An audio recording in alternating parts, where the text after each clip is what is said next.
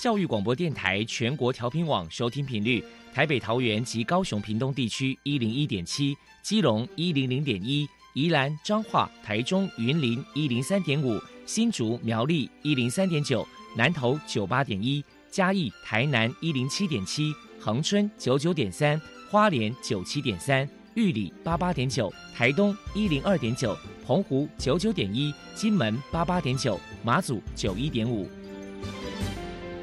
包容，爱是牺牲，爱是分享，爱是服务。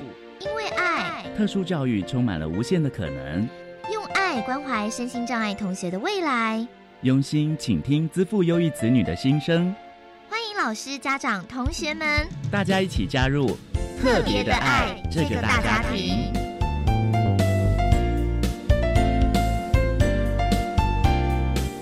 本节目由教育部学生事务及特殊教育司指导，国立教育广播电台监制。欢迎收听。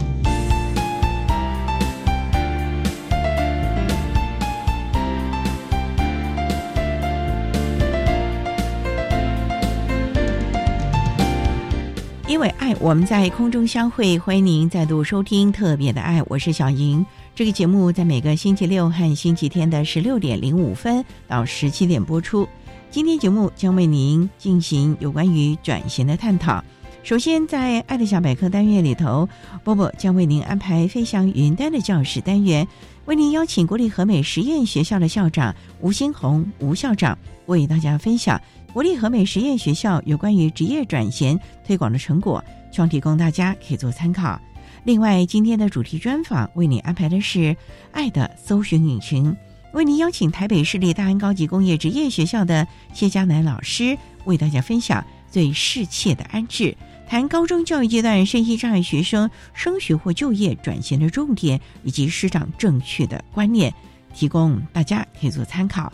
节目最后为你安排的是“爱的加油站”，为您邀请获得一百一十一年教育部特殊优良教师荣耀的国立新竹高级工业职业学校的王若全老师，为大家加油打气喽！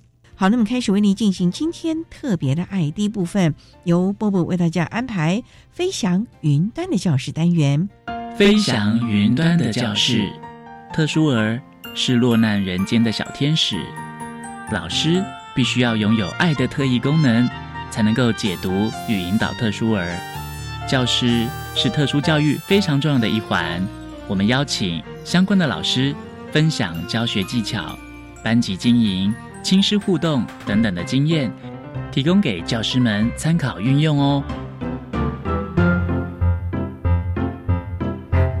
Hello，大家好，我是 Bobo，欢迎收听《飞翔云端的教室》。今天我们特别请到了国立和美实验学校的校长吴新红先生，来跟大家谈一谈职业转型的推广成果。首先，我们先请校长来说明一下，这些年下来，和美实验学校在实施特教生的职业转型服务有哪一些具体的成效呢？针对身心障碍学生，他的职业转型的部分呢，其实是要采跨团队合作的一个模式。那和美实验学校主要是招收脑性麻痹等多重障碍的这个学生，所以这样子的学生，他其实要做转型。要做就业，他是会遇到相当大的一个挑战。那也更因为如此，我们就需要更透过老师、专业团队、家长还有学生一起来合作，一起来想办法帮忙学生来做转型。那以我们学校来说的话，我觉得可以啊，就我刚才提到的一个跨专业的不同的角色之间哈，他们的一个运行模式来讲，首先当然学校的老师他要去了解啊我们相关的一个法规啊，譬如特教法、生权法。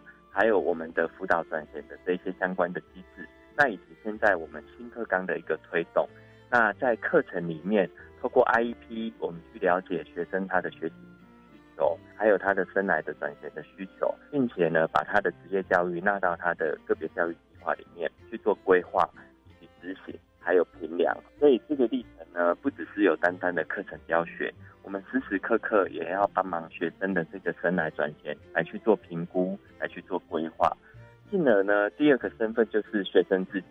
呃，我们这几年来非常重视学生的自我决策，因为我们提到生来转型，其实不是由我们老师或者家长，帮我们的同学去决定他的未来。我们是做引导的角色，我们会去引导孩子去了解自己的兴趣还有性向，以及呢他适合读啊哪一类的科别，进而去发展他的职业技能。所以其实学生他也要去了解啊自己的兴趣性向，他也要接受他人的服务，不管是从课程教学，或者是从职业重建的这样的一个保险服务的部分来去协助他。那当然第三个还有很重要就是呃我们也要协助家长哈。所以以我们学校，我们也会办非常多的这个亲子的相关的一个座谈，那去建立啊家长在协助他的孩子如何去进行啊职业教育。职业辅导还有职业转向的一个历程，当然首要我们也会跟家长一起来协力去了解我们的同学，去让家长可以来配合学校的课程相关教学作业，那并且提供给他的孩子支持，还有很重要也要学习放手，让孩子独立。那最后一个环节，我觉得很重要，就是要善用。以我们是特教学校来说，我们会善用我们的这个专业团队的人员。那他有支辅员，那他可能也有我们的职能治疗师、物理治疗师，还有社工师。那这些我们相关的专业人员呢，他们结合我们现在各主管机关、县市政府啊的这一个职辅、职从啊，或者是支持新就业的这些资源，来协助孩子。那信心的了解，可能即将毕业的学生他们的能力，那并且跟学校同整来做合作，来提供我们相关的适性转衔服务。那这个大概就是我们在学校端从几个不同的角色，现在在进行的一个历程。好，那再来可能想请教一下吴校长，就说因为为了让这些特教学生了解职业转型到底是什么，学校有没有办过哪些活动呢？其实我们现在针对。学生的职业转型，我们从学生的国中阶段就开始了哈。那呃，第一个部分是在他的呃课程内容里面，我们可能就会规划职业教育、职业陶冶这样子的一个历程。那并且在国中的学生，他到三年级的时候，就会让他去参加高中职端，甚至是我们自己学校在高中职学部所办理的这个课程体验。那这些课程体验，他会着重在。高中职他的专业与实习科目，这个都是跟未来职业教育会有所衔接的，而且它是更加专精的。它可能与我们学校来讲，有啊家政啊学程，有商经学程，有美工学程。那国三的学生，他可能就会参加我们自己办的这个课程体验，那去了解哎不同的职种，它所延伸出来的这些职业课程，他可以学习到什么？那他也可以借由从中。去探索啊，他的性向跟兴趣。那当然，这个只是国中阶段，我们就已经开始在做的一个生来转型。那到了高职的时候，以本校为例，我们其实也不会等到高三，我们会从高一的时候就开始由老师的课程里面去规划他的生涯转型的一个辅导哈。那其实他也是再次的去探索我们孩子的性向跟兴趣，还有去做他的这个能力基础的一个评估跟评量。去了解，哎，除了他兴趣想要做什么之外，他的能力跟性向是不是可以去支持他未来朝向这个方向的职种去做就业？所以其实，在每一年的一个历程里面，都会有这样的一个课程去协助孩子。那当然，以我们的职业教育来讲，一年级当然还是以试探探索为主。那其实到二年级的时候，他就会开始分流。那尤其刚才提到我们学校的高职是有三个学程，那基本上呢，孩子在二年级他们就已经分流，开始接受各个不同职种专精的这个课程。那与此同时，我们也会在高二就开始搭配每个礼拜一天的这个职场实习，让孩子可以实际到他所就读的这个学程啊，譬如他是美工学程，那我们可能就会走设计类或者是美术类。或者是广告设计公司，或者是相关印刷厂的这些职场去开发出来，让我们的孩子可以去进行实习，再看看他在这个职场里面实习的成果去进行评估，那他再回来调整他的相关课程。那当然到了三年级的时候，那就是更加的分流专精化了哈。那这个时候可能我们每周会安排到两天的这个职场实习的时间。让他可以再到更专精的这个职场去做实作，去了解职场的运作。当然，最重要还是回到他的学校的课程去做相关的更进阶的课程的一个学习。那一直到了大概高三上学期末，乃至于到我们下学期的时候，就会开始办理职业宣导或是职业转型的这一个研习或者是会议。那我们这几年来一定都会邀请家长一起过来，并且呢会将可能在我们在地彰化县政府相关劳工处，那以及呢就业转型的这些啊社工，那邀请到学校里来办小型的这个职业博览会，让我们的同学他们可以去了解，家长也可以去了解。那接下来进而去进行我们的转型工作，这个大概是我们学校这几年发展的一个流程。接下来呢，可能想请教一下校长，就是说，那针对职业转型这个部分，学校这边在未来有哪些新的计划跟想法呢？呃，其实我刚才提到我们的跨专业的一个转型，哈，其实它现在不只只有身份别的不同，哈，我们要协助以就业上是具有挑战跟困难的呃脑麻学生来说的话，其实单单可能只有就学校原有的转型服务是不够的，哈。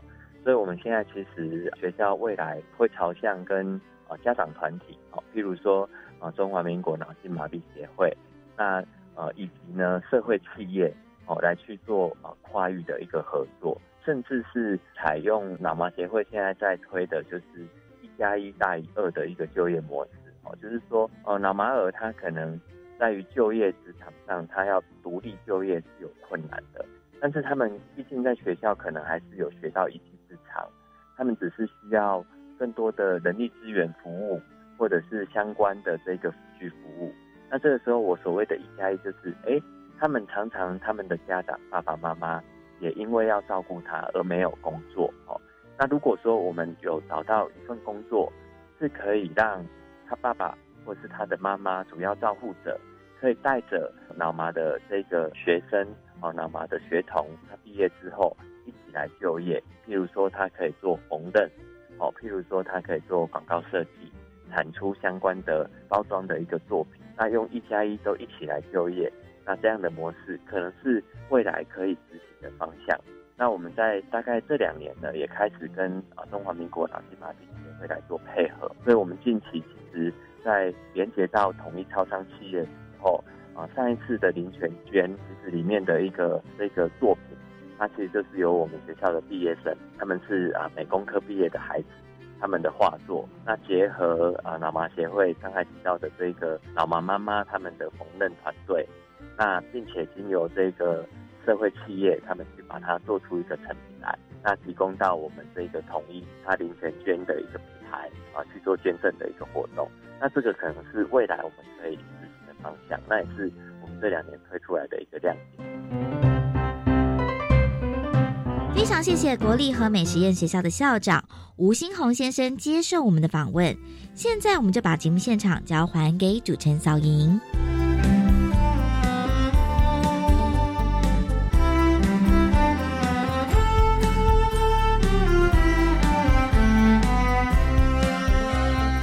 谢谢国立和美实验学校的吴新红校长以及波波为大家介绍了国立和美实验学校有关于职业转型推广的成果，希望提供大家可以做参考。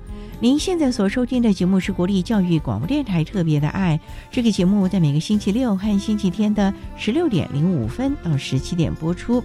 接下来为您进行今天的主题专访，今天的主题专访为您安排的是爱的搜寻引擎。为您邀请台北市立大安高级工业职业学校的肖佳楠老师，为大家分享最适切的安置，谈高中教育阶段身心障碍学生升学或者是就业转型的重点，以及适当正确观念的建立，希望提供大家可以做参考喽。好，那么开始为您进行今天特别爱的主题专访，《爱的搜寻引擎》。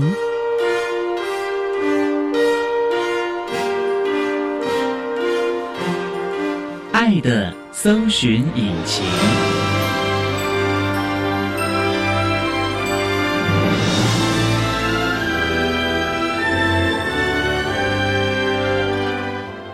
今天为大家邀请台北市立大安高级工业职业学校的特教老师谢佳楠谢老师，老师您好。主持人还有各位听众，大家好。今天啊，特别邀请谢老师为大家说明最适切的安置，谈高中教育阶段身心障碍学生升学或就业转衔的重点，以及师生正确观念的建立。那首先呢，想请教谢老师，我们刚才介绍大安高级工业职业学校，也就是大安高工，是。请问他在台北市什么地方啊？大安区大安捷运站这边。那交通很方便了。非，常方便，那听起来是一个工业类的技术型高中喽。是学校是以电机为主吗？还是我们学校有电机电子群、土木建筑群、设计群、机械群，还有哦动力机械群。这么多的课哦？对，老校有名的学校不过呢，也想请教，特教学生大安高工也有招收吗？有哦。台北是八十七年成立特教科，一直都有特教的学生在里面，也成立了特教班，所以我们有资源班，也有特教班。招收都是什么障碍类别啊？各类障碍都有啊，都有哦对啊，智能障碍啊、视障、听障啊、学障啊、自闭症、心脏、脑麻、智障、病弱都有。可是啊，技术型的高中不是都要动手操作吗？请问视障的孩子怎么去做？你刚刚讲那几个工科，那脑麻的孩子，有的时候他的肢体的动作，他可以在这里悠游学习吗？这是好问题。所以我们在入学的时候，其实都会邀请国中的同学或家长还有老师到我们学校来看一看这样的学习环境、这样的课程跟他的障碍、跟他能力、兴趣是不是有一些配合的地方，或者有一些受限的地方，那让孩子在入学前先考虑清楚，再做决定。所以我们的孩子他们属于过去的综合职能科，还是他们是在普通班融合？例如学障的孩子啊，如果是智能障碍跟自闭症，就是会在刚刚说的这个种植科，或者是现在叫做服务群科，像我们学校是叫餐饮服务科，就是以前的种植科啦，课程有点调整。然后另外一群就是没有智力问题的孩子，像刚刚主持人提到的学障啦、情绪行为障碍，或者是脑麻这些孩子，他们没有智力方面的问题，那他们就会被安置在其他的各科，或他们自己考试加分，然后进到这些科里面就读。所以都有不同的管道可以来学习。哎，大安高工，您说以前的种植科变成餐饮服务科，餐饮服务科，嗯意思他们要去考中餐西餐的证照吗？其实一直都有在教这些东西，也会因为学生的能力和兴趣辅导他们考丙级的证照。但是证照不是唯一的要求啦，就是我们还是希望他可以在课程下面，就十二年国教课纲中职科，它被扩大定义成服务群科。现在还有些学校还是叫做种植科，那我们就要是把它调整成餐饮服务科。特别是很多学校也改成了门市服务科或汽车美容科，大概九个科可以让学校来设立。那我们学校是餐饮服务科。就是英语学生主修哪一个部分了啊、嗯嗯嗯嗯所以像大安高工，你们的餐饮服务群科真的要做烘焙，要做中餐哦。嗯，有啊，我们就做烘焙啦、食物制备啦、中餐啦，还有服务。除了在厨房之外，还有现场的服务。所以我们学校有一个实习餐厅，在厨房做菜，然后另外一批孩子就在现场服务，服务学校的老师啊，或者是来宾。这真的很有趣的一种学习的方式哦。那我们稍待再请台北市立大安高级工业职业学校的特教老师谢佳南谢老师再为大家来谈谈技术型高中的孩子升学或者是就业转型该注意的事情喽。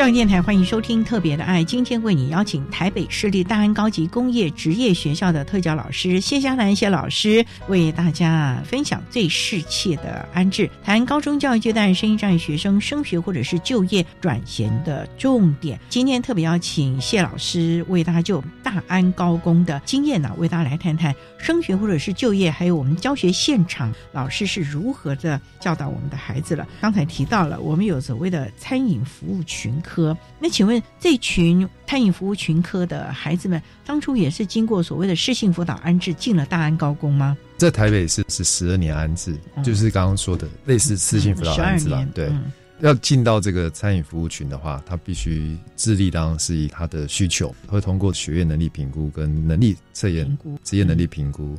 会填志愿，然后会有教育局这边依照他的志愿跟分数来做安置。像你们这个班三个年级有几班呢？我的学校一个年级就是一班，只有一班哦。那一班十五人喽。法定是八到十五人，但是会因为那一年的报名人数各校会平均，所以现在大概都是十人、十一人或十二人。这群孩子真的是对餐饮有兴趣吗？像我们办了国中的参访，国中的家长啊、老师跟同学可能会念这个班的同学，他们就最近都会到各校来参访。那有的学校叫做餐饮服务科，有的学校叫门市服务科，看他们主要教的啦。但是其实我们都会带到不同的领域去了。对，其实我是餐饮服务科，我还是会教一些门市、一些旅馆、汽车美容的东西，扩大他们的就业机会。特教老师真的是不简单，尤其在技术型高中的老师，十八般武艺样样要俱全。我听说很多技术型高中的特教老师都还去考证照，像谢老师，我知道你就考了烘焙证照吧？对，我们还到业界，还到旅馆、饭店去学一些有关于烘焙啦，或者是中餐。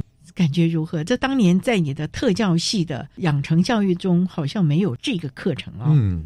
以前在特教系的时候，老师们都会鼓励我们去修辅系，去公教系啦，或家政系啦，或者是童军啊，去学一些以后上课可能用得到的。那你当时有去修吗？我很多人还去社区大学修了一些的课，考证照。我去公训系，现在叫做公民训育领导学习，去那边学了一点童军。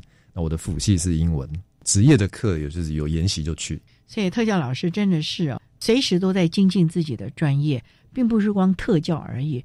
好像你们所有的群科、所有的职业种类，你们都要去涉猎一些了。是啊，就是要知道这些科在上什么课，他们需要什么能力，需要什么样的人才。我们自己有机会会跟国中的家长或国中的老师做一些互动跟沟通，那他们可以推荐适合的孩子来读适合的科系，才不会说因为能力跟兴趣不一样。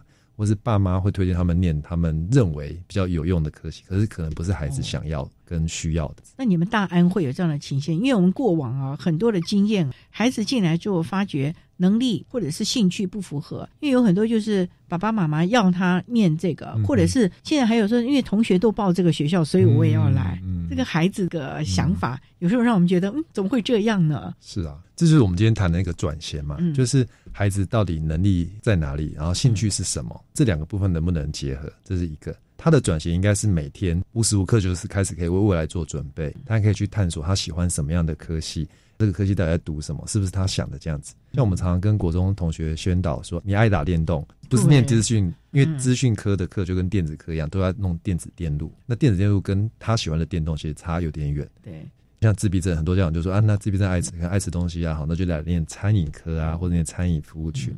可是他爱吃，跟他喜欢做，跟不怕热、不怕刀子、不怕油腻，另外一回事。然后服务客人，那是完全不同的事情。在转型上面，会跟国中这边做一些理清，对，让他选对适合他的科系。这点真的很重要啦，否则的话，在这三年或者是到时候还要转校，真的是浪费他的时间了。那其实也会让孩子有挫折感，因为他觉得他在这个地方没有成就感。其实我觉得对孩子的自尊心是有很大的伤害了啊。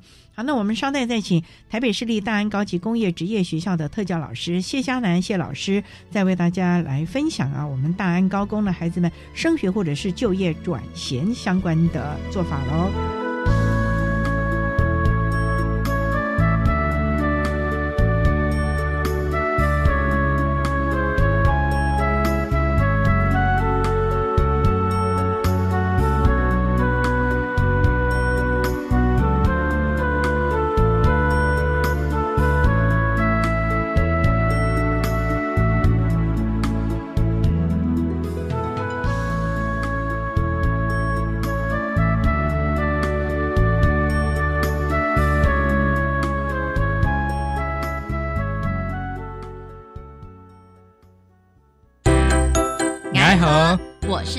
活有意思的李思莹李秀莹，我是宠爱有家主持人阿吉。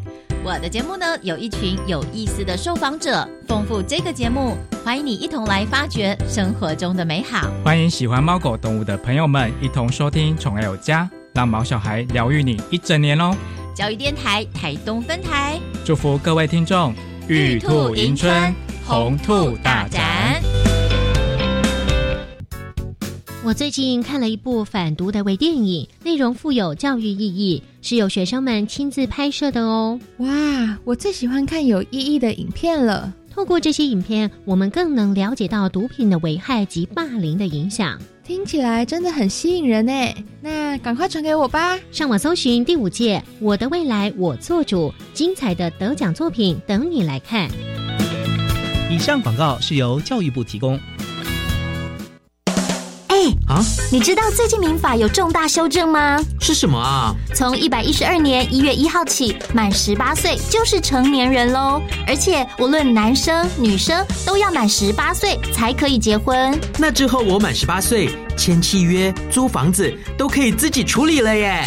不过成年人也要为自己的行为负完全责任，做任何决定之前一定要多加思考哦。以上广告由法务部提供。管那么的水，落嘎西木啊！大家好，我们是欧开合唱团。您现在收听的是教育电台。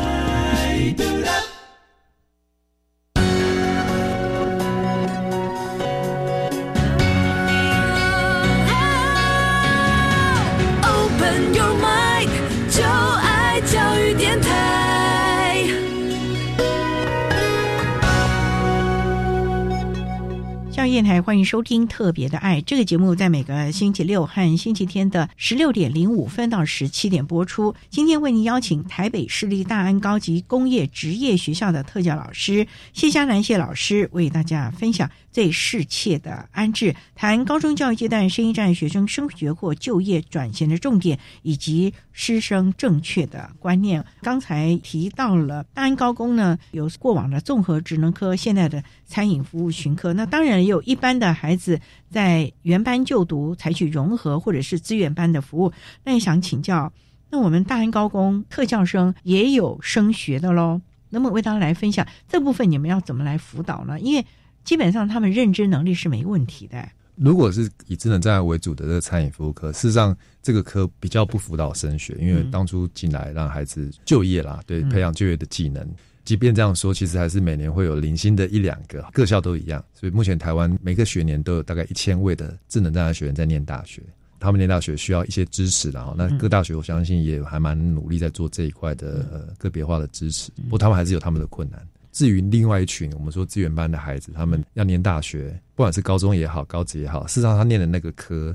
大概也会有对应的一些大学科系，那所以我们会鼓励孩子在平常收集自己的备审资料啦，哈，或者是学习历程的这些档案，做好好的消化跟吸收，用比较有效率的方式呈现出来。一般不管是高中或高职的特殊孩子，他们大概都可以靠学测啦、职考啦或统测升到他自己想要念的科系。但我想要说的就是，像高中的孩子，他们分文组、理组。就要去探索自己喜欢的那些科系到底在读什么东西，进去要花四年去钻研这些东西，要读自己有兴趣跟喜欢的才会做得开心。总是有一些例外嘛，有些孩子他读了高职的，比如说电机科，他进来之后才发现，哇，这个好像不是他喜欢的，或他念的这个机械科，好像发现这个跟他当初想象的不太一样。这时候，因为我们台湾教育部有声音障碍学员升大学的真试，这时候也会有另外一个可以。转换跑道的机会，就是在高中职要升到大学这一段，他可以试着转换他的类组，或者是高中去考了高职的课，或是高职去考高中的缺，所以也许有机会转换跑道。不过这样的人数是少的，但是我想这样的一个考试也提供了一个生涯转型的机会。方向了。对，所以其实啊，就是要看孩子的性向和能力，这个才是重点的啊，千万不要囿于什么名气或者是。国立的啦，等等的，或者是觉得这个科系好像找工作比较容易，还是要看孩子的能力。我觉得这个部分才是非常重要的。所以在升学这一块呢，能够进大安高工的一般的孩子，他的学科能力是没有问题。那重点就是我们这个服务群科的孩子了，你们会以他们什么样的课程为主？真的就教他们烘焙吗？他这三年来就每天做饼干、做面包、做中餐等等的吗？这次的十二年国教课纲的架构之下，他们会有刚刚提到这种烘焙的课程、中餐的课程，还有很大的课程在清洁服务上面。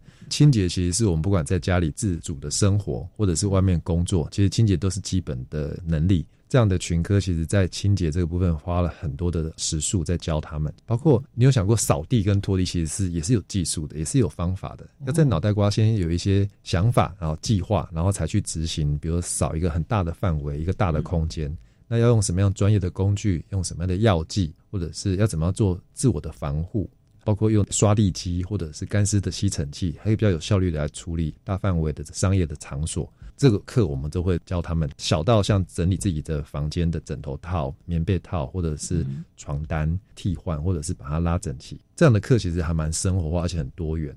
所以应该是以生活化为主，他起码生活自理的能力要有吧？对，就像你讲的，房间的整理、个人的清洁维护、个人这个适当的修饰，这个是很重要的喽。是啊，这个对他们来说，不仅是把自己打理的 OK，然后又有一些能力可以去做一些服务跟清洁。像我们训练常常去帮学校刷那个大会议室的地板，然后扫到就是一尘不染，然后大家都很开心。我们也曾经教过孩子怎么清冰箱、做分类，然后看有效期限，去帮别的处室整理他们的冰箱或者他们的办公室的一些文具柜啊或什么的，这些都是他可以带着走的能力。而且以后他也可以整理他自己家里的或者是工作场所的冰箱啦、文具柜啦，或者是书柜这样子。所以像这些课程都是老师你们自己安排的。根据我们的课纲，陆陆续续看孩子的能力。六清冰箱不是每个人都会清吧？能力好的要清到什么地步？能力不好的可能过时的 食物知道要丢掉吧？是啊，一些辨识的方法跟标准啊，但我们就会列出一些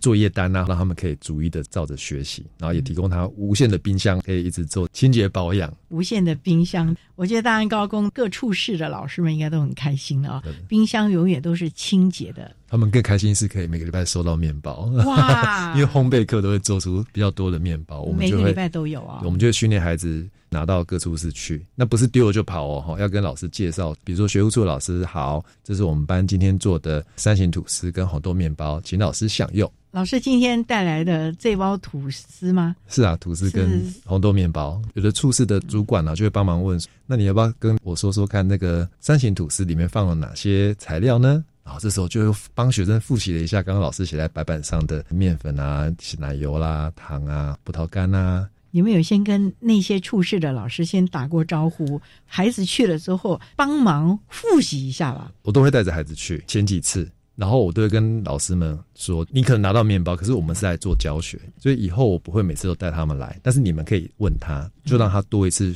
口说跟复习材料的机会，那他也不叫不怕生。像有的孩子自闭症的放了人就跑，那我们不要这样子。我们希望他去，就是得到一个跟别的单位的老师、师长互动的机会。他那种眼神的交汇，或者是言语的沟通，其实对他来说都是无形的学习。这个很重要，这才是将来进入社会一个很重要的技能了啊！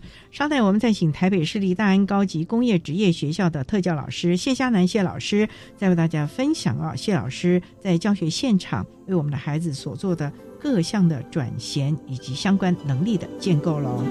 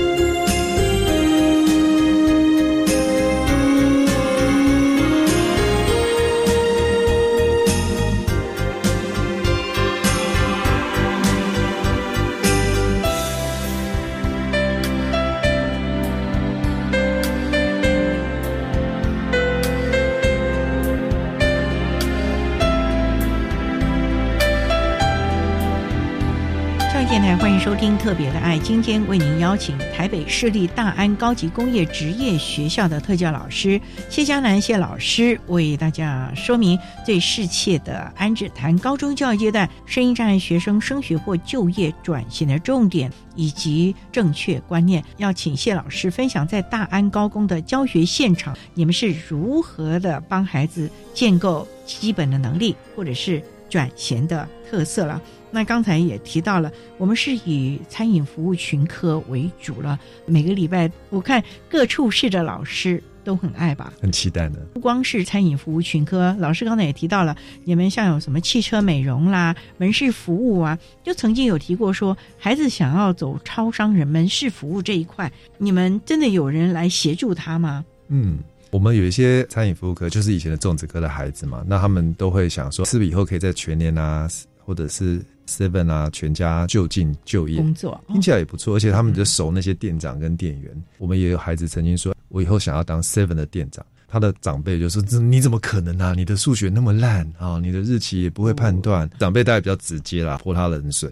但我们都会发展出一些策略方法，我们会相信他有机会可以当到 Seven 的店长。所以你们有跟孩子沟通，有问过你想要做什么，是不是？我们在 IEP 的会议，我的学校在很早一零三学年，我就开始让孩子主持自己的 IEP 会议。孩子哎，现在是说要孩子来参与哦。那我们在一零三学年，我就努力让孩子当 IEP 会的主持人，负责邀他的爸妈、还有老师、还有特教老师来开会。然后我会给他一个剧本，那他可以填自己想要说的话，训练他讲一遍。当会的主持人要接待大家，要倒茶水、借会议室。我们让孩子去许愿，就是他可以说我这学期的三个梦想，或是我毕业前的一个梦想。就有孩子说我想要当 Seven 的店长。早期家长就会觉得怎么可能？我们马上相信他可能，所以我们就可以做一些事情，比方我们就跟孩子谈，那 Seven 的店长。或 seven 的店员要做哪些事？要会排货、补货啊、进货啊，然后理货，对不对？然后对清洁啊，还要扫厕所啊，然后还要会影印啊，还要会传真，还要会帮阿公阿妈取票啊，还要会泡咖啡。对啊，各种咖啡啊，有去冰的、无糖的，什么各种的，然后要卖烟，对吧？清地板啊，什么的，一大堆。客人还要煮茶叶蛋，对，还会煮茶叶蛋，弄热狗哈，还要煮关东煮。他都有他的作业程序。这么多次的列出来，假设有三十件好了，那我们就开始来勾选孩子已经会了。像影印是我学校可以教他的，我是不是可以先教他影印双面、单面？然后像是排货、理货，我们可以在学校的合作社透过课程来教他做这些事情。有些事情的确是学校提供不到的，比如说大量的订单，或者是处理用悠游卡收银，或者用什么的，那个大家没有办法。那我们就列出他已经会的，扫地拖地他已经会，而且我们有在教拖地，然后扫厕所，这是学校都会教的。所以看起来三十件事情，他没有全部都不会做，他可能会做个十二件左右。那剩下十八件怎么办？十八件就把它排在他的三年的 IEP 的计划里面。那他有机会去合作社实习，那他有机会高二的时候跟大家去全年实习。那高三的时候，他如果更想要朝这个方面走，我们可以安排他在便利商店或超商，可以做更精深的学习。毕业前虽然他不会。马上就变成 Seven 的店长，但是我相信他会是一个不错的 Seven 的店员，因为大部分事情他都会做的。他如果毕业之后去 Seven 工作，他不用从零开始学起，因为我们学校已经让他往这条路走得更顺遂，有一些先辈的能力了。对，不过老师我就很好奇的，就是那这是一个一直贯彻始终的，我要当 Seven 的店长。可是万一他今天想当店长，然后明天我想当汽车美容，后天又想当烘焙，那怎么办呢？这是好问题。其实我们平常也都在观察学生，比如说我们两个人是这个班的老师，但其实我们整个办公室老师都在观察这些孩子。那我们有他国中转型来的资料，我们大概知道他的优势弱势会在哪里。比方有人他在做扫地拖地的，他清洁度就很高。他会自己做检查，而且会把老师教的这些技巧都会用上。那有的人就会比较敷衍了事，比方他就乱扫一通，然后拖地就乱拖一通，那都看得出来嘛。他说自己要做汽车美容，也许就有点违背了哦，因为汽车美容讲究的也是由里到外，洗要用对工具，你不能拿这个菜瓜布去刷这些烤漆啊，或者是里面的沙发椅皮椅啊，对，所以也会有些证据告诉孩子。就你适合做这个，你可能不太适合做这个。那如果你坚持要做，那我们也会有一些方法让他知道他的优点其实放在哪里，可能比较适合。所以还是要适性发展啊，最重要要找到孩子的优势能力啊，以及他真的能够去发挥的，否则孩子也是浪费时间。等到毕业了，发觉哇，这三年所学几乎没办法派上用场的时候，我觉得那才真的是让人担心的。到时候我们的劳政体系又开始有一些的想法了啊。好，那我们稍待啊，再请台北市立大安高级工业职业学校的特教老师谢佳楠谢老师，再为大家分享大安高工针对我们的孩子在就业转衔这个部分呢所做的努力还有建构了。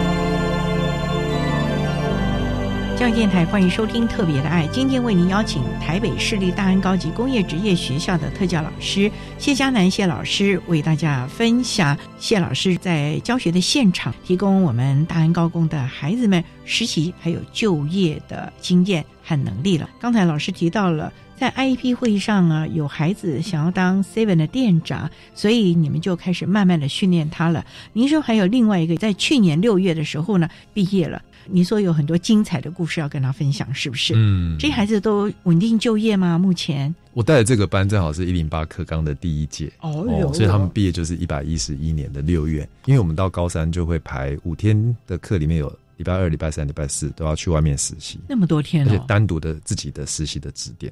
我们学校这么排了哈，就有一个这边的孩子，他就选了他想要做餐饮业。他以为他可以做得很好，我们也就没合了，他就去了这个小小的简餐店，在荣总附近，有点忙碌，客人很多。他以为他可以负荷得了，现场其实都会很忙，餐饮业就是这样子嘛。他有时候晃神就把热水加到冷水壶里面哈，或者是有些饭上面要放黑芝麻，他就放了白芝麻，现场就要指导，我们也会提供一些线索，让他可以不出错。但是因为他的专注度不太够，像这个就是比较不太。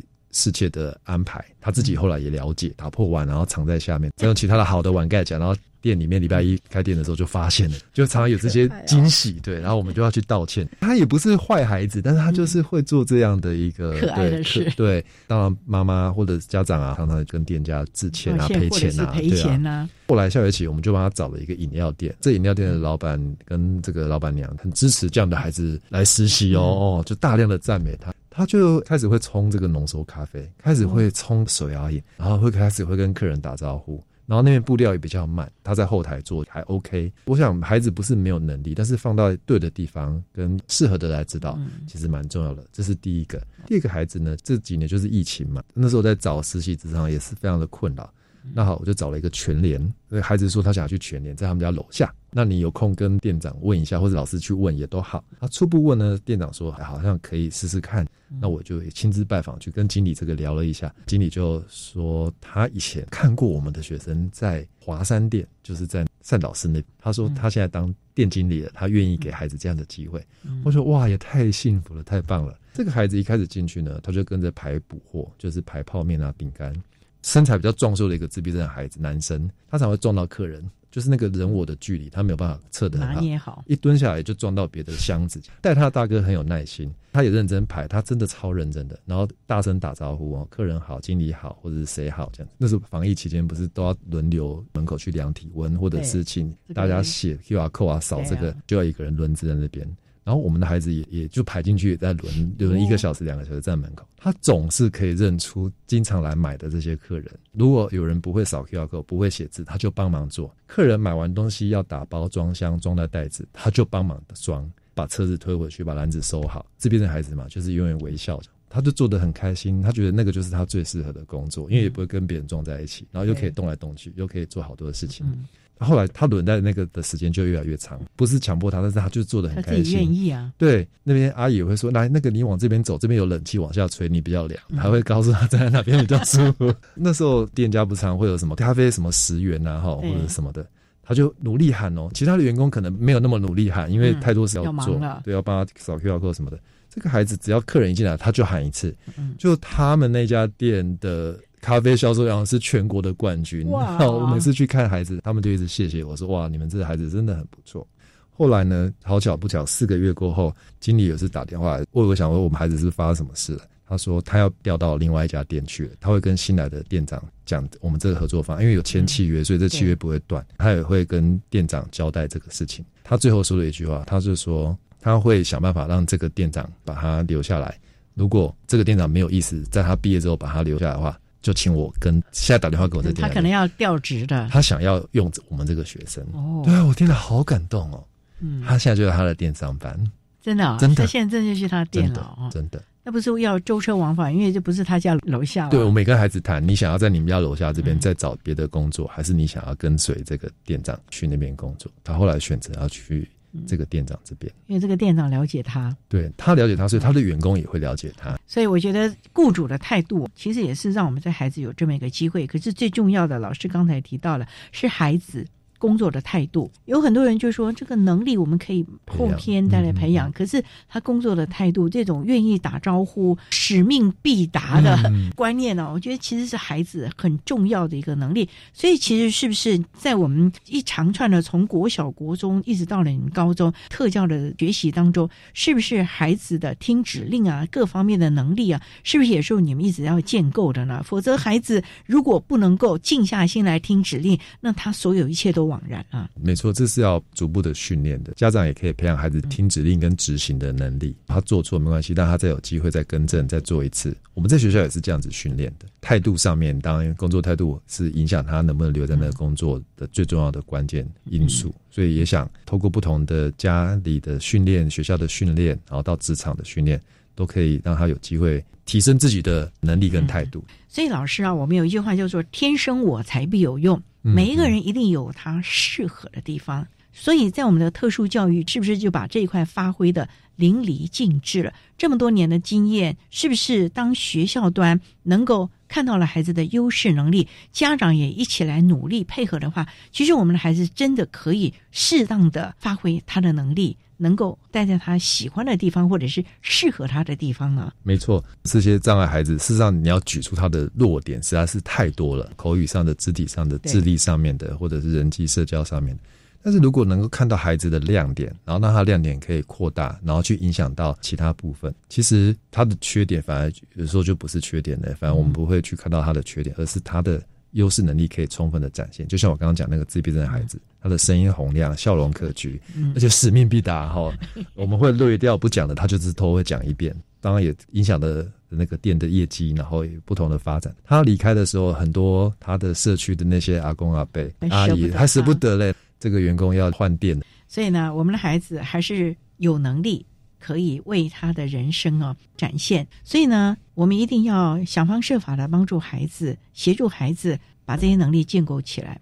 重点就是我们要忍得啦，嗯啊，要舍得啦，嗯因为过程中我们会很担心，会舍不得等等的这些。可是当我们看到那个成果的时候，这才是孩子可以一辈子带着走，而且能够安身立命的能力了。嗯，没错所以。我们的教育的目标就是在这儿了嘛啊。是啊，就是让他可能成为一个独立的人，可以过自己想过的生活。所以老师转型做得好的话，孩子是不是就非常的悠游了？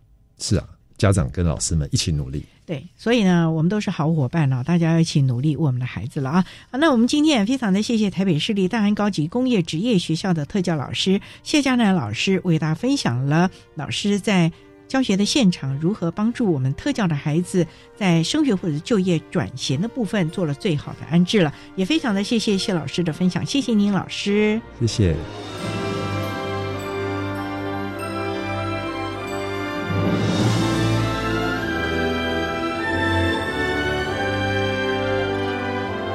谢台北市立大安高级工业职业学校的谢佳楠老师为大家分享了台北市立大安高工针对我们身心障碍的学生升学或者是就业所提供的转衔的做法，以及师长正确观念的建立，希望提供大家可以做个参考。您现在所收听的节目是国立教育广播电台特别的爱节目，最后为你安排的是爱的加油站。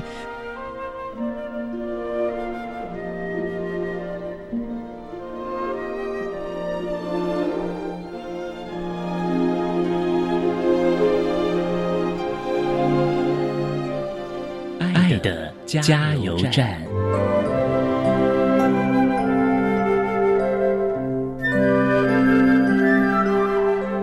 各位听众，大家好，我是一百一十一年教育部优良特殊教育人员王若全老师，目前服务于国立新竹高级工业职业学校，针对高中教育阶段智能障碍学生学习及辅导注意事项有几点，希望能够给老师跟家长一些建议。第一，生活常规从小做，特别是有关生活自理、态度以及礼节的部分。第二，体能训练持续做，因为体力是未来就业的基本的要求。第三，亲师合作双向做，因为老师跟家长其实我们是带孩子成长的合作伙伴。第四，生涯规划参与做，因为特教孩子的自我认同以及自我概念必须要从小形塑。第五，职业发展永续做，因为职业是一辈子的事，包含我们特教孩子，其实我们也希望在我们的带领以及陪伴之下，可以让他们充分的培养足够的能力，应应未来的职业挑战。